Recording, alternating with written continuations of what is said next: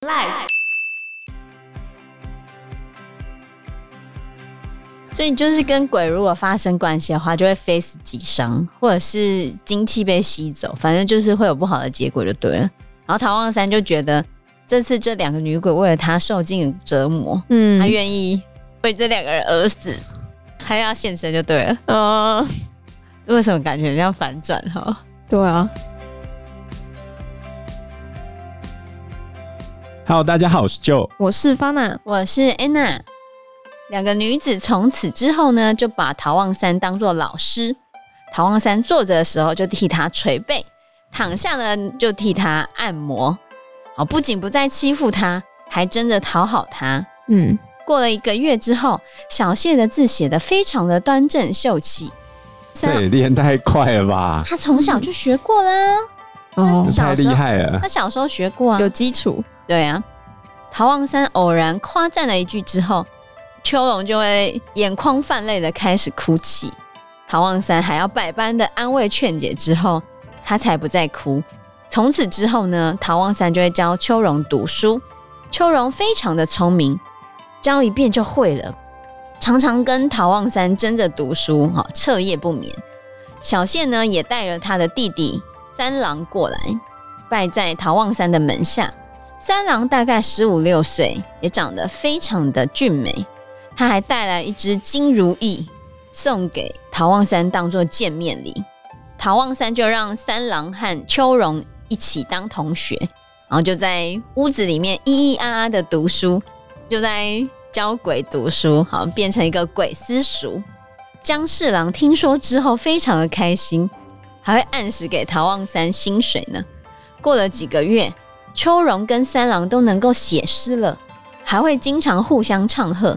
小谢常暗地里嘱咐陶望三不要教秋荣，陶望三答应了。秋荣也会暗地嘱咐陶望三不要教小谢，陶望三也答应了。但是他还是会继续教。嗯嗯嗯。所以陶望三是个好老师，是就是有点类似我们现在在班上有没有分组竞赛？这其实是一个好的领导者或老师。会有的方式，他利用人际间的合作跟竞争，让他们越来越棒。像我们老师很喜欢搞那个分组比赛，没错。比如说，你妈想要让你弟进步，所以跟姐比一下。不不不不，我跟你讲哦，兄弟姐妹不能这样带。可是爸妈最爱这样子啊。如果有一边特别强的时候，你会觉得自己生活在那阴影之下。然后最后就彻底躺平。对啊，就会有习得无助感。我姐就是这样子。哦。我觉得要怎么控制是很困难的，就是你必须看到每一个人的好的地方。比如说姐姐很会念书，弟弟很会运动，嗯、其实这种不好带。嗯。因为两个人擅长的地方不一样，最有可能的结局就是姐姐对运动躺平，弟弟对念书躺平。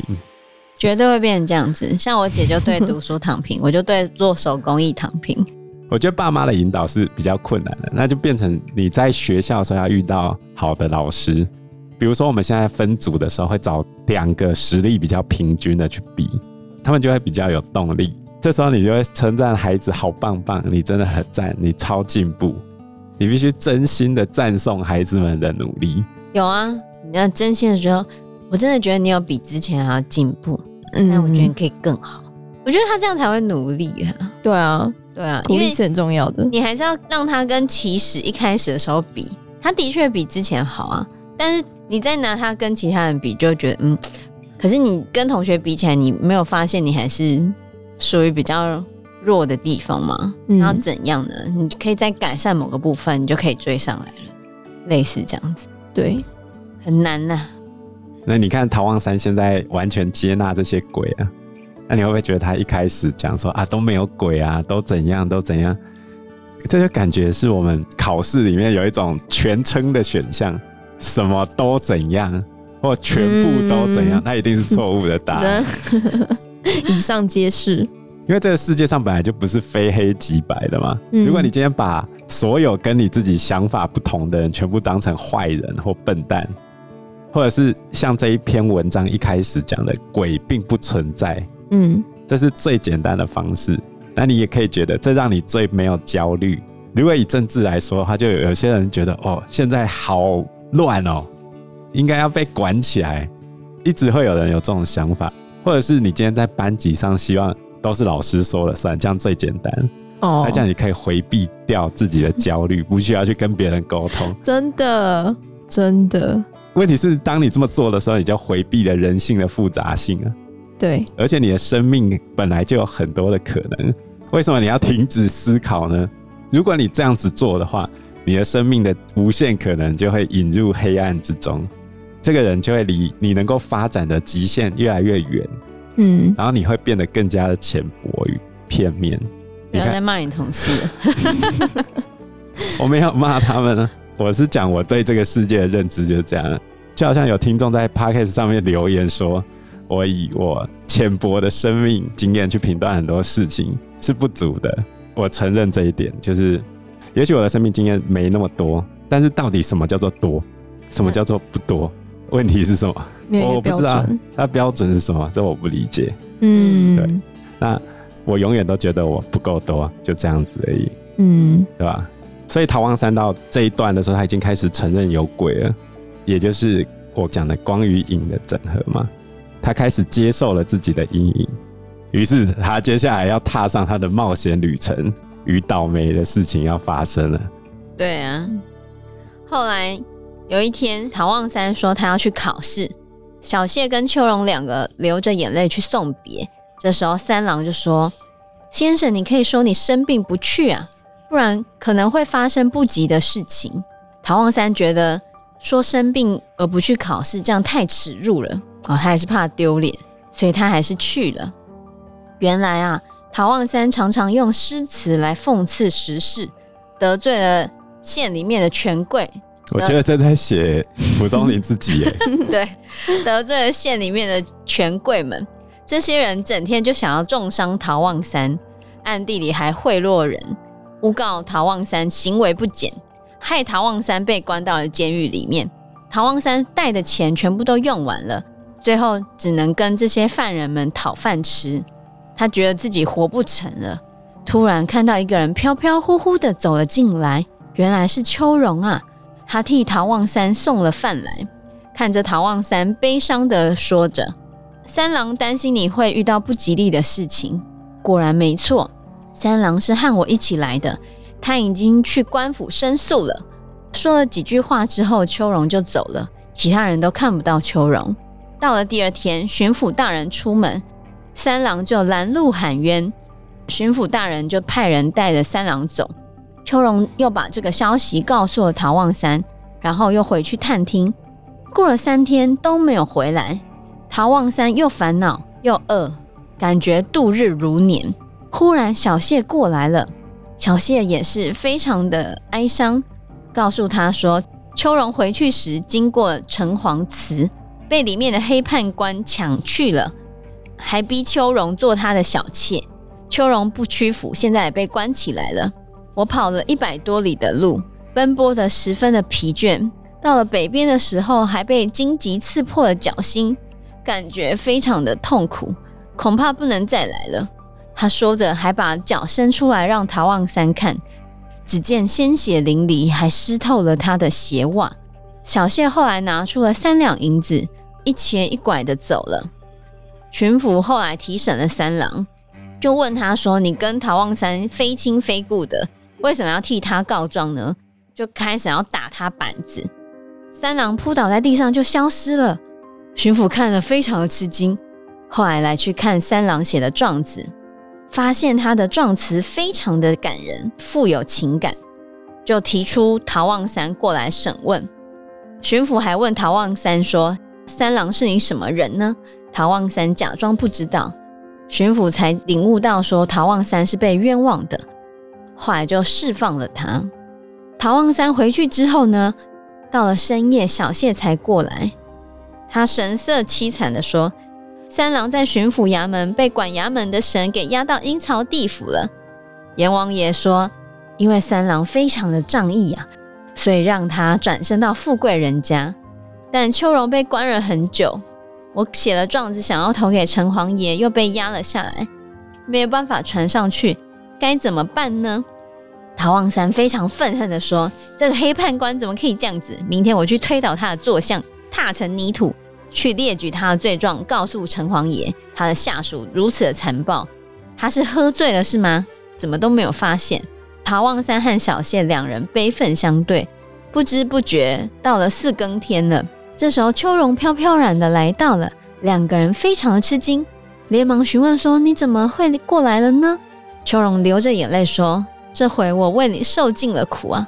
判官每天晚上用刀杖逼迫我当他的小妾，就今晚忽然说要放我回家。他告诉我说，我没有别的意思，本来是因为非常的喜爱你，想要纳你为妾。既然你不愿意，我原本也没有要玷污你的意思。麻烦你转告陶望山，不要再谴责我了。陶望山听了之后，心中感到非常的开心。想要跟两位女子同床共枕，就说：“今天我愿意为了你们而死啊！”这回到我一开始讲的，就是女鬼为什么要去勾引他，就是想要男生的精气嘛。之前我们也有那种军中鬼话，就是在军队里面会遇到女鬼。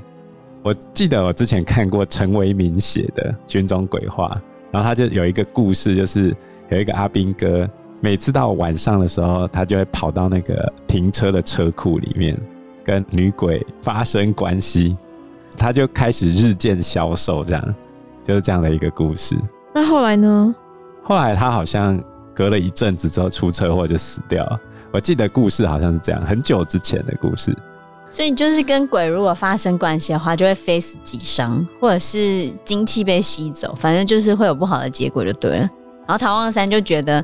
这次这两个女鬼为了他受尽折磨，嗯，他愿意为这两个人而死，还要现身就对了。呃 为什么感觉这样反转哈？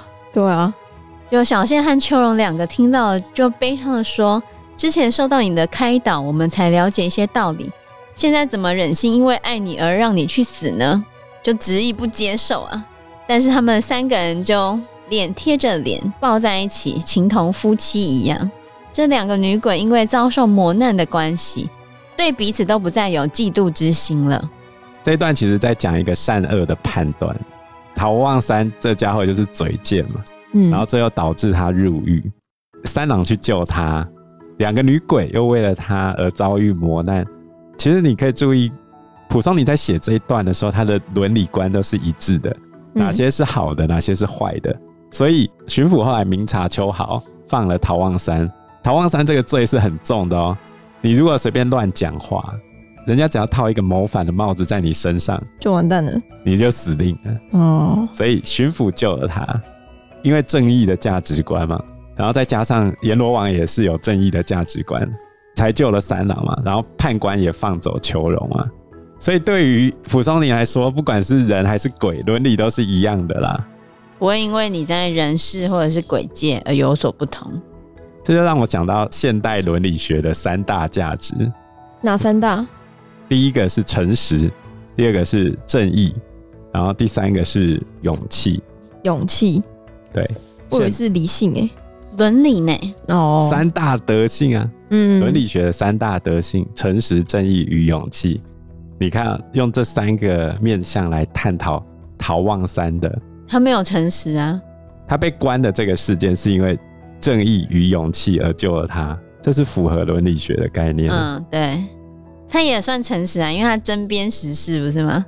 讲出人家不。那你要讲到针砭时事，我要讲到一个问题啊，就是你有没有遇到那种生活中很嘴贱的那种人？他都觉得他自己在讲正确的话，然后整天在戳人的那种人。有啊，讲话很酸，愤世嫉俗的感觉吗？对啊，就是他很喜欢，嗯、比如说安娜他们班。有同学就非常愤世嫉俗啊！对啊，你戳中了他，他就会生气哦，更小灯熊气，几乎每次都会这样子。怎样了？然后对于事物的看法，一般来说都会采取负面的、负面否定的态度。很喜欢这样子，那他一定很不快乐吧？的生活？为什么他会选择这个样子？一定是内心有其他的创伤造就这样的阴影吗？嗯，可能是他家庭的关系吧。就他家庭不是很和乐，就是你内心如果有没有处理好的情结，这情节很多啊，比如说大家比较熟知的什么伊底帕斯情节啊，那恋母情节什么，哦、你没办法解决这些情节，你才会一直揪心在身上，反映在外在表现上，就是你会频繁的去看到别人做错的事情。对，那是自己可以处理自己的情节吗？还是可以啊，你当然可以。所以为什么我一直在强调光与影的结合？你要接纳自己，然后跟。你自己和解才行。这是我整个心理治疗走了好几个月，嗯，然后到最后，我心理医师在问我，我在这一段过程中最大的改变是什么？我就跟他讲，人必须要跟自己和解，事情就是这个样子，绝对不会改变。嗯，你能改变的是自己的想法，或者不要那么敏感，这样这很难的。所以你觉得过了这么多个月，你有一点改变了吗？我觉得改变很多，心态吧。对，重点是你的心态。以前可能会比较觉得，为什么你都要这样对我？现在比较可以跳脱出来，觉得现在的心态变成什么样？就可能那是你们的问题。好，我要不是我造成的。对，这些都不是我的错。好难哦。不是你的错，你为什么要去承担这个情绪？你要去接纳自己，这一切都不是你自己的错，也不是你个人所造成的结果。那你为什么要去替代别人承受这个罪孽？就好像情绪勒索也是一样的问题。为什么情绪勒索会对你奏效？因为你要去接受这个情绪啊。可是有时候这个接受是无意识的啊。对啊，所以你必须理解到，不要去无意识的接受这个情绪。嗯，就你不要这样想啊。我的认知是这样，但是你一定会这样想啊。所以心理师告诉我一个方法，就是情绪之窗，你也可以把它想象成一个容器，嗯，就是你现在的情绪装在一个容器里面，已经快满了。你这个空间被所有的情绪给塞满了，炸出去，所以你才生气嘛。你应该问问你自己，你这里面塞满的东西是什么？当你在思考的过程中，你的情绪就会下来了。听自己的声音。事情不会因为你生气就变好，也不会因为你不生气就变坏。你只能去处理它，你只能接纳现状。就好像，也许你可以预知到接下来你的生活很多磨难，但是你不一定要用同样的心态去面对它。这就是心理治疗给我最大的启示。哦，嗯。因为时间关系，我们这一集节目就到这边喽。有任何的建议，都可以在留言区告诉我们，或者是直接在 Facebook 或者是 IG 留言我们，嗯、我们都会回应你哦。喜欢我们节目的话，欢迎按赞、订阅、加分享。如果喜欢我们今天的内容的话，也欢迎赞助我们一杯咖啡的钱，让我们可以走得更长更久。谢谢大家，谢谢大家，拜拜，拜拜，拜拜。拜拜。